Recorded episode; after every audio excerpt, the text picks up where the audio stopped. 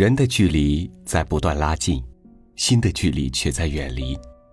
无论你处在什么热闹的环境里，孤独都将是你必将要学会的能力。今天邀您共赏刘瑜的一篇文章：适应孤独，就像适应一种残疾。读给你听。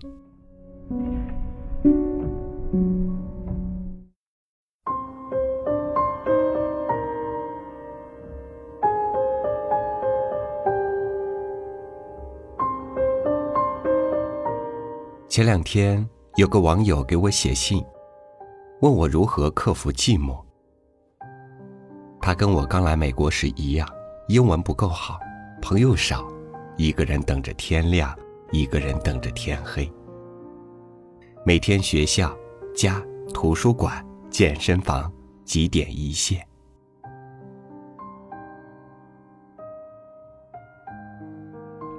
我说我没什么好招。因为我从来就没有克服过这个问题。这些年来，我学会的就是适应它。正如有人所言，适应孤独，就像适应一种残疾。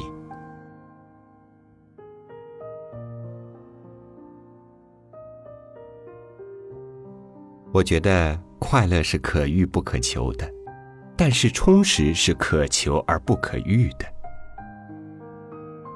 我的快乐很少，当然我也不痛苦。主要是生活稀薄，事件密度非常低。我典型的一天，一个人，书，电脑，DVD。一个人，一个星期平均会去学校听两次讲座，一周工作日平均跟朋友吃午饭一次，周末吃晚饭一次。多么稀薄的生活啊！谁跟我接近了，都会有高原反应。我这人其实一点也不孤僻，生活中认识我的人都知道我是多么平易近人、开朗活泼。有时候我就是懒，懒得经营一个关系；还有一些时候就是爱自由，觉得任何一种关系都会束缚自己。当然，最主要的还是知音难觅。我老觉得自己跟大多数人交往，总是只能拿出自己的一个子集，我很难找到和自己一样一望无际的人。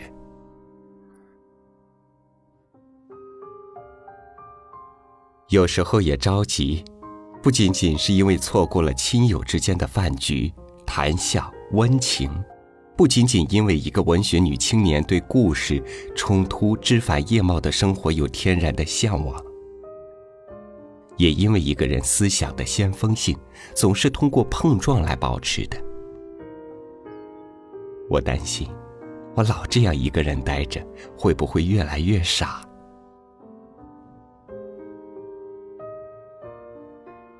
但另一些时候，我又惊诧于自己的生命力，在这样缺乏沟通、交流、刺激、辩论、玩笑、聊天、绯闻、传闻、小道消息。八卦，MSN 的生活里，没有任何圈子。多年来，仅仅凭着自己跟自己对话，我竟然保持了创造力和战斗力，竟然写小说、政论、论文、博客，而且写得如此饱满热情。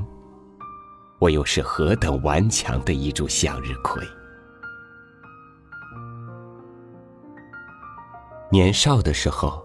我觉得孤单是很酷的一件事，长大以后，我觉得孤单是很凄凉的一件事。现在，我觉得孤单不是一件事。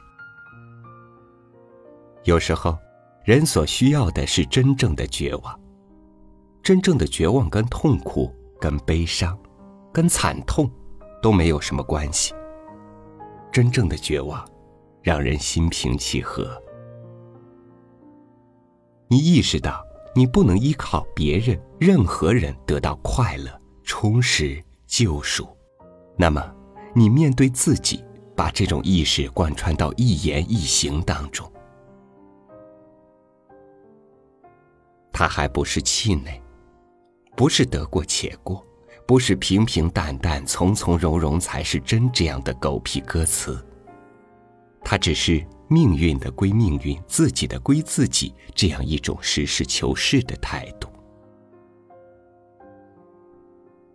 我想自己终究是幸运的，不仅仅因为那些外在的所得，而是因为上帝给我的顽强和禀赋。他告诉我，浑浑噩噩的生活不值得过，教我用虚无、骄傲、愤世嫉俗超越那种浑浑噩噩、随波逐流的生活，然后教我用是非感、责任心来超越那点虚无、骄傲、愤世嫉俗。当罗素说知识、爱、同情心是他生活的动力时，我觉得这个风流成性的老不死，简直就是我的亲哥。因为这幸运，我原谅上帝给我的一切挫折、孤单，原谅他给我的敏感、抑郁和神经质，原谅他让 X 不喜欢我，让我不喜欢 Y，让那么多人长得比我美，让那么多烂书卖的比我的好。甚至原谅他，让我长到一百零五斤，因为他把世界上最美好的品质给了我。不气馁，有召唤，爱自由。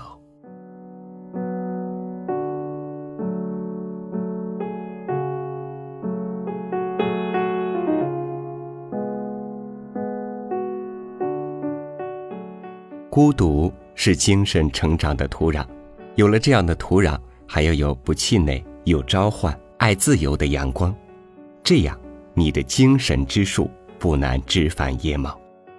感谢您收听我今天和您分享的文章，欢迎关注微信公众号“三六五读书”，选择“三六五电台”菜单进入往期精彩，欣赏更多精彩图文。三六五读书每天一更，我们明天再会。欢笑声。欢呼声，潮热气氛，心却很冷。聚光灯是种蒙恩，我却不能喊等一等。我真佩服，我还能幽默，掉眼泪是用笑掩过，怕人看破，顾虑好多，不谈寂寞，我们就都快活。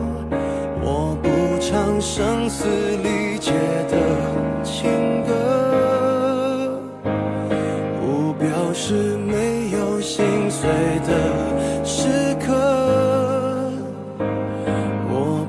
不曾摊开伤口任宰割，愈合就无人晓得。我内心挫折，我像个孤独。患者自我拉扯，外向的孤独患者需要人。